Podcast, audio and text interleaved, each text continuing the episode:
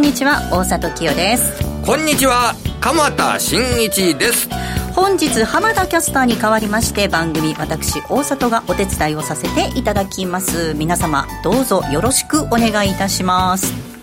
えこの時間は「ゴーゴージャングルマーケット」をお送りしていきます。この番組は冒険心をくすぐるマーケットというジャングルにいるリスナーの皆様へ投資という番組をより素敵なものとするために毎週マーケットのプロをゲストにお招きしてお送りしていく番組です。鎌田さん。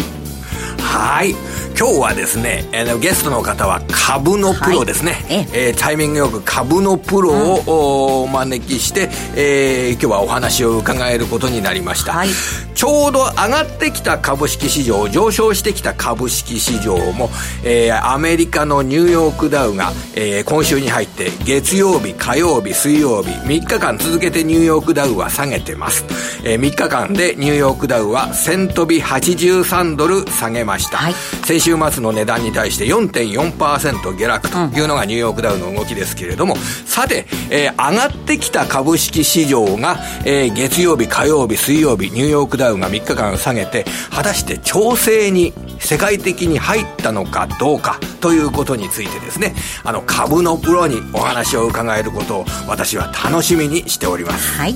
それでは早速進めていきましょう。まずは今週の株式市場を整理し、来週の見通しについてこの後鎌田さん鎌田さんに伺っていきますこの番組は投資家の英知をすべての人に投資コンテンツ e コマースを運営する「ゴゴちゃん」の提供でお送りします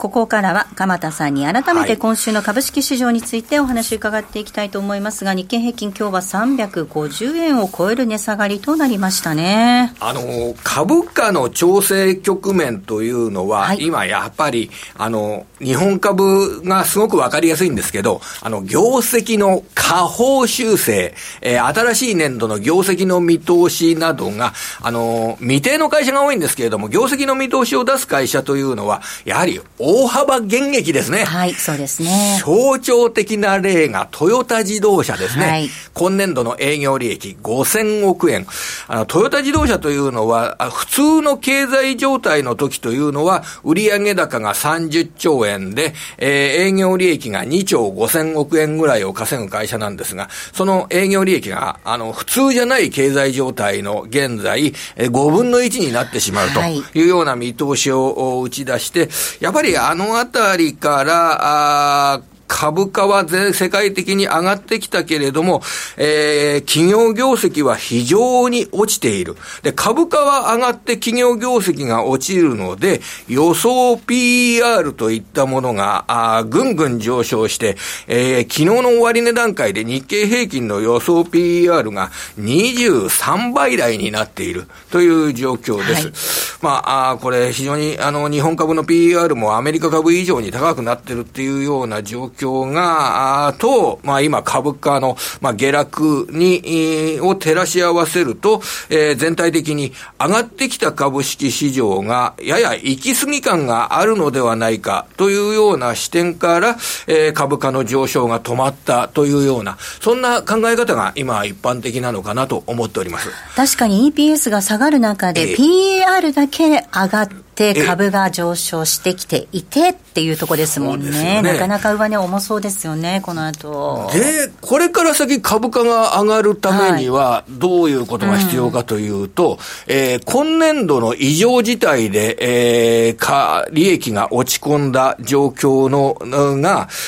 来年度、もうすごく気が早いですよ。来年の4月から始まるような2022年3月期とか、はい、2023年3月期とか、うん、そういった状況の時に、今の異常事態から抜け出して、世界の企業収益がどのぐらい上がっていくかっていうことに対して、より楽観的な気持ちになれるかどうか、ここが、やはり株価が一段上がっていく、うん、まあ、非常に大きなポイントになってくるっていう、すごく遠大な話になってくるんですよね。ね。現状においては。はい。で、まあ、そこのあたりの一つのヒントを探るというようなことで、はい、今の企業収益の状況で合わせて申し上げますと、やっぱり僕、キーポイントになってくるのは、あの、商品市場だと思います。はい。原油の市場などと合わせた商品市場。えー、三井物産という、えー、結構大きな商社があるんですが、まあ、三井物産の例を挙げると、今年度の新しい年度の利益見通し1800億円の見通しなんですが、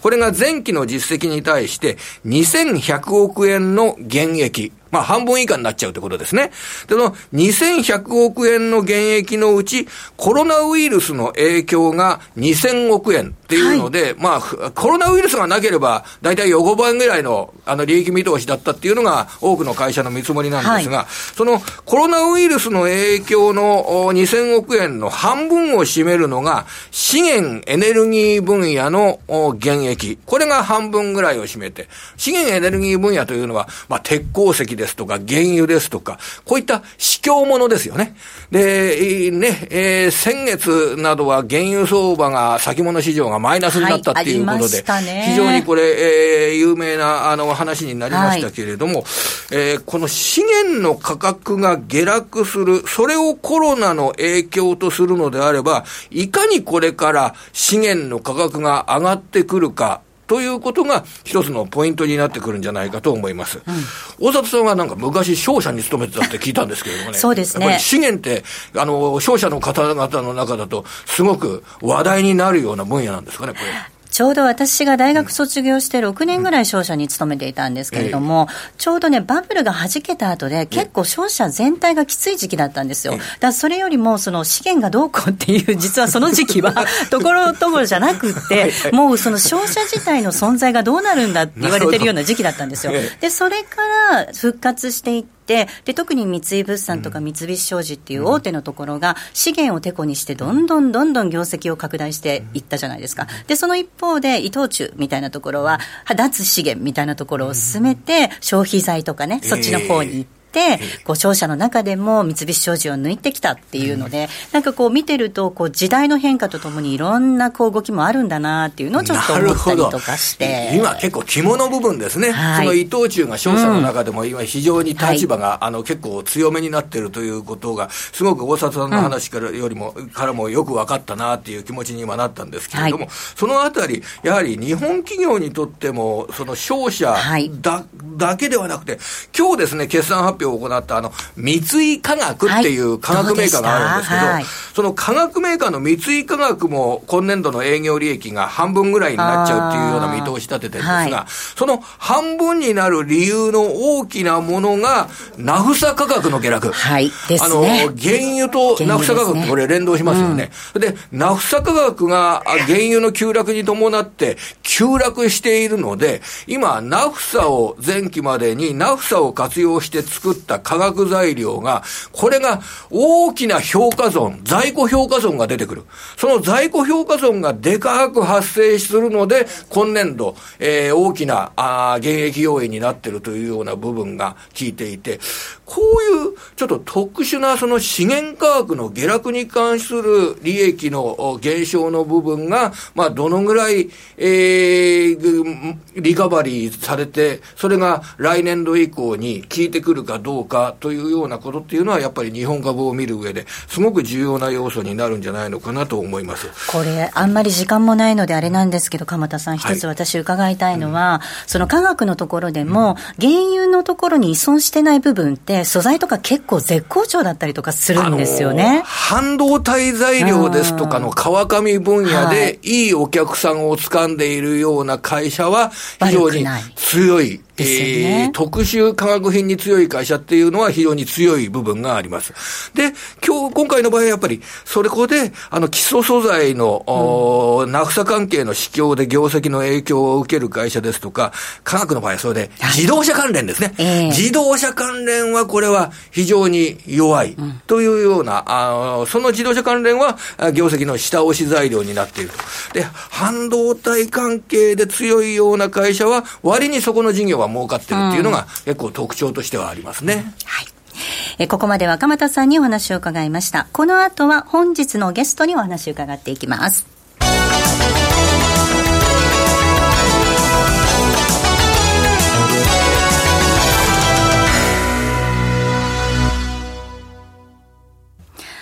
えそれでは本日のゲスト、荒野博さんです。お電話がつながっていますので、読んでみましょう。荒野さん。こんにちは。こんにちは。本日よろしくおね、こんにちは。本日よろしくお願いいたします。こちらこそ。はい。はい。さて、えー、今前半でですね、あの、ニューヨークダウが今週に入って月曜日、火曜日、水曜日で1000ドルぐらい下げて、先週まで上げてきた相場が、えー、株価の動きが、上げが止まったのかどうかということを、えー、株の専門家の方にお伺いしたいというようなお話してたんですけれども、はい、えー、いかがでございましょうか？足元の株式市場の動きを見て、荒野さん、どんなふうに受け止めてらっしゃいますでしょうか？えー、っと、ニューヨークについて、米国について言えば、そのいわゆるその GAFA プラス M、このビッグファイブの強さが際立ってるわけですよね、はい、でそれでまあナスダックがかなり戻った、ただ、SP500 とニューヨークダウン見てると、まあ、確かに半値戻りはやったんですけど、はい、強さは感じないんですよね。えー、で結局ですねその、いわゆるコロナ後の世界、はい、結局、その V 字回復じゃないと、まあ、ナスダックはちょっと別格かもしれませんけど、これからの上昇っていうのは、多分許容できないんですよ。V 字型回復がなければ、はい、株価上昇の説明がつかないっていう言い方してもいいんでしょうかね。おっしゃる通りです。ええ、だ例えばですよ、え、アメリカが、あの46で例えば GDP がむちゃくちゃ落ちますと、はい、で市区では多分そのうちの半分戻ると、はい、とそれ、V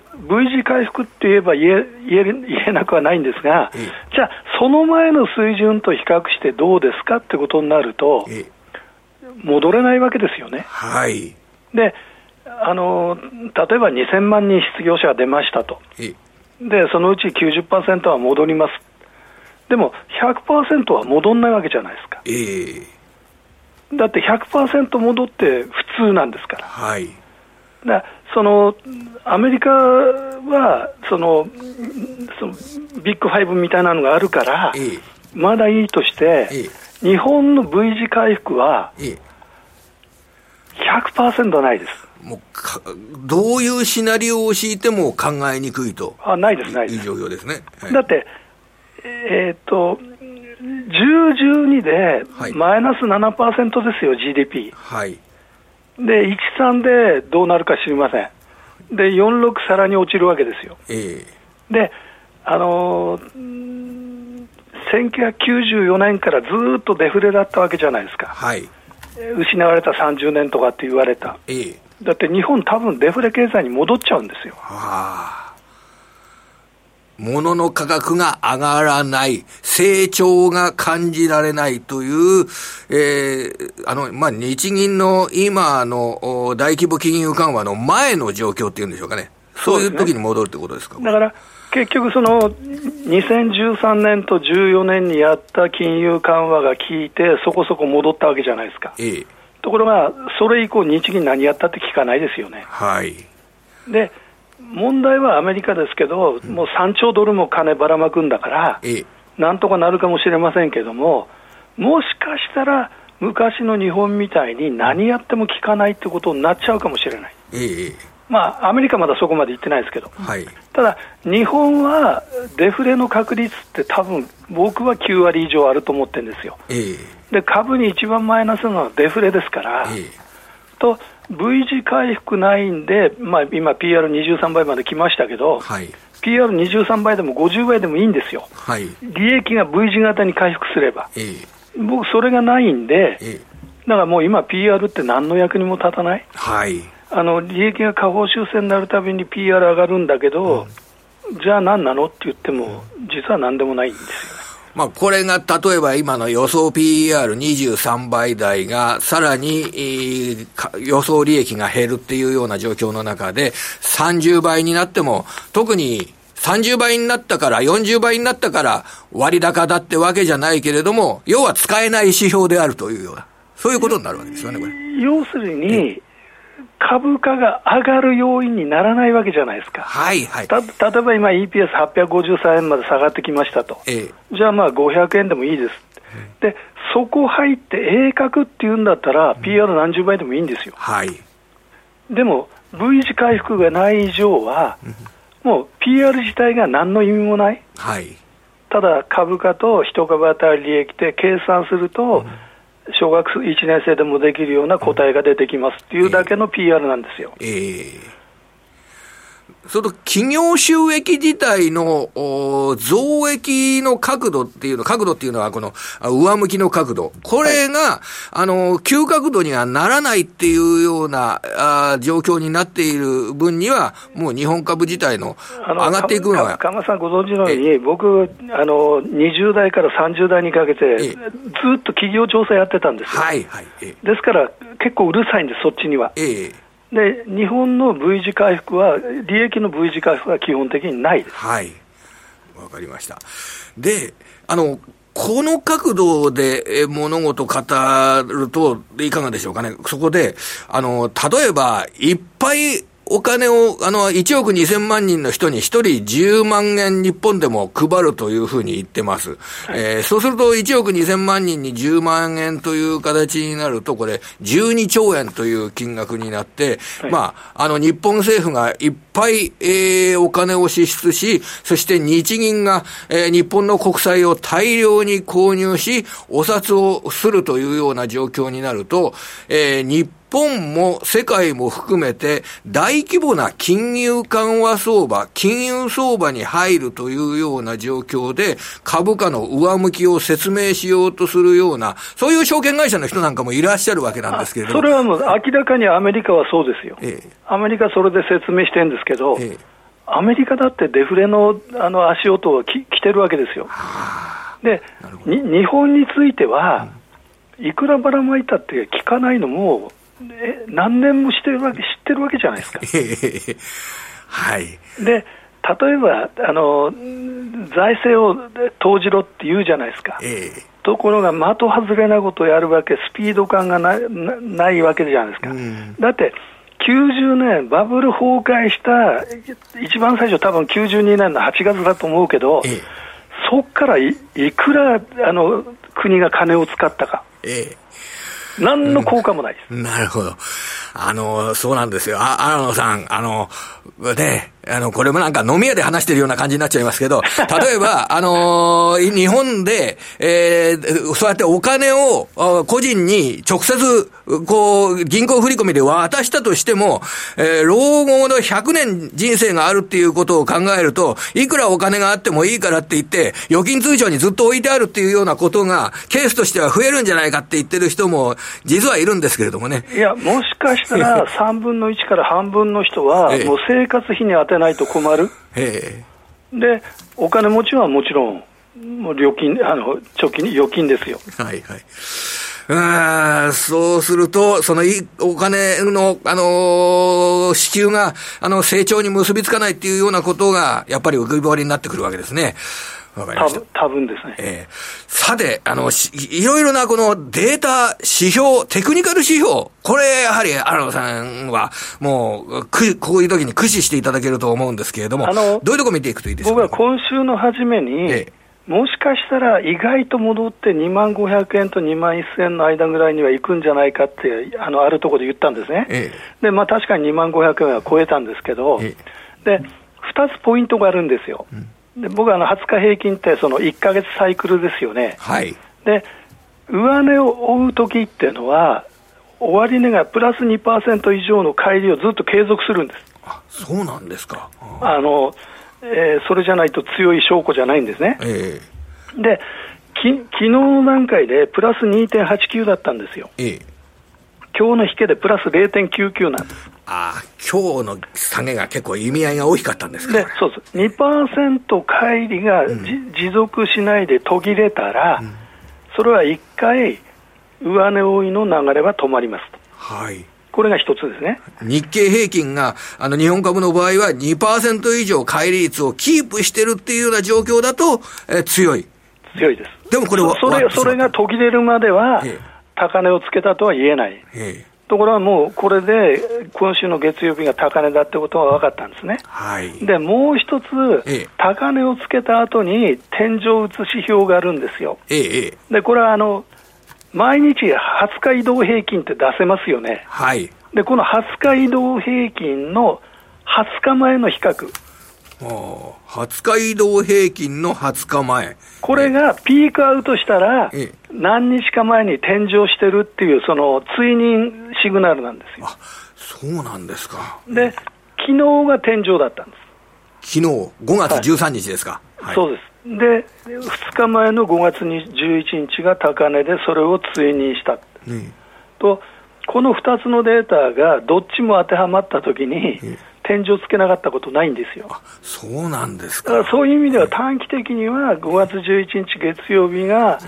あの2万300いくらの終値が高値でしたってことになるんですね。で、もう一つはですね、ええ、僕らその PBR1 倍割れっていうのは、売られすぎ割安っていう言ってきたわけじゃないですか。はい、で、日経平均でいうと、3月6日からあの PBR1 倍割れてるんですね。え、ところがですね、本当の売ら売られすぎは0.9倍以下。0.9倍1倍じゃないんですね、うん、0.9倍を割ったところ。0.9倍以下っていうのは、3月から4月にかけて、合計で11日あるんですよ、ええ、でその時その当時は1万8000割ってたんですね。はあ、でそうすると、今、その11日しか、えー、あの PBR1 倍割れたのは、えーと、今日で45日あるんですけど、はい、そのうち11日が0.9倍割ってるんですね。ええ、そうすると、0.9倍売られすぎで戻っても1倍。はい。ということは、レンジとしては PBR0.9 倍と1倍の間。はあ、で、5月に入ってからの日経平均の PBR って約2万1000、あの、一株対純資産って2万1000なんですよ。ええ、と、2万1000の0.9倍とすれば約1万9000円。ええ、で、1倍が2万1000円。うんと1万9000円、2万1000円の間ですと、で2万円超えましたけど、今日また割ってしまいました。えー、ということになると、2万円プラスマイナス500円が基本レンジ。その PBR0.9 倍から1.0倍のレンジ相場の株式市場って、ちょっと悲しすぎませんか？その株式市場っていうのは、それ。そうですね。なんか、全然成長プレミアムがないっていうことじゃないですか、それ。冷静に考えましょうよ。はい、コロナの前って中国って6%成長ですよね。はい、であの大きく落ち込んで戻った後に普通平平平常な状態になったとき、おそらく4%から5%成長だと思うんですよ。えー、でアメリカはあのコロナの前は2から2.5なんですね、はい、実質 GDP で、えー、おそらくこれが1と1.5ぐらいのところまで落ちるんですよ。で日本は0.6、0.8だったわけです。はい、すとゼロ成長になっちゃうんですよ。えー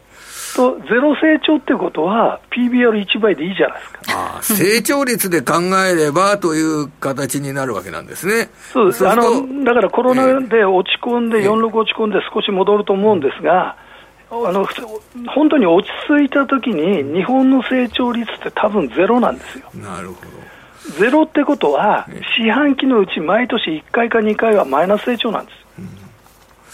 じゃあ PBR でも0.9倍から1倍のレンジ相場で、えー、いいような、あのー、考え方になるわけなんですね。だから、よほどの変化がないと、うん、あの2万4000円の高値いくっていうのは時間かかりますよ。逆に、その0.9倍を割るというのも、まあ、珍しいケースという形にはなるんでしょうけど、うん、アロンさん、じゃあ、下に行くことをやっぱり不安に思ってる人も今日みたいな値段になると思う、いると思うんですけど、えっ、ー、と、この下に行くシナリオの一つとして、えー、例えば鉄鋼業界とかってものすごい減損やったじゃないですか。で、商社の業界でも減損結構エネルギー設備やりましたよ。で、エネルギー設備や鉄鋼設備と同様に、これから自動車産業のでっかい減損ですとかが、果たしてこれからの1年間で出てくるような状況になった場合、日本の株価っていうのは、もっと下があるとかいう、あのそういうシナリオってどうですか？最初の質問はものすごいいい質問で、えええっと、先週まで海外投資家って13週連続売り越したんですね。ええ売った金額が7.7兆円ですよ。はいはいはい。7.7兆円、その、えー、2月の第2週から売ってきて、うんこの間の平均の日経平均が2万25円なんですよ。海外投資家が買わないと上がらないって、海外投資家が7兆円売って、平均が2万円です。ええ、だから下がらないじゃないですか。はいはいはい。だから下がらないんだけど、うん、じゃあ立ち直るときに何を買うかっていうことになったら、うん、鉄鋼とか百貨店というのは昔から構造不況業種ですよね、えー、で今、間違いなく日本の銀行は構造不況業種なんですよ、はい、稼ぐすべがなくて、もうあの決済まで他に取られちゃう、うん、例えばじゃあ自動車は、トヨタが大同団結すれば分かんないですよ、えー、トヨタは例外にすれば、構造不況業種ですよ。だってこれからもう10年、20年ってずっと販売台数減るんですよ、えー、あのシェアリングとかなんかあって、はい、で片方で IT あの大企業が入ってくるから、うん、研究開発すればコストかかるわけじゃないですか、えー、と自動車も構造不況業種じゃないですか、うん、あと資源関連が危ないですよね。はいそうですね。やはり資源関連については、えー、これからの株価を見る上での、ポイントになるかと思いますけど、それ、じゃあ、あの、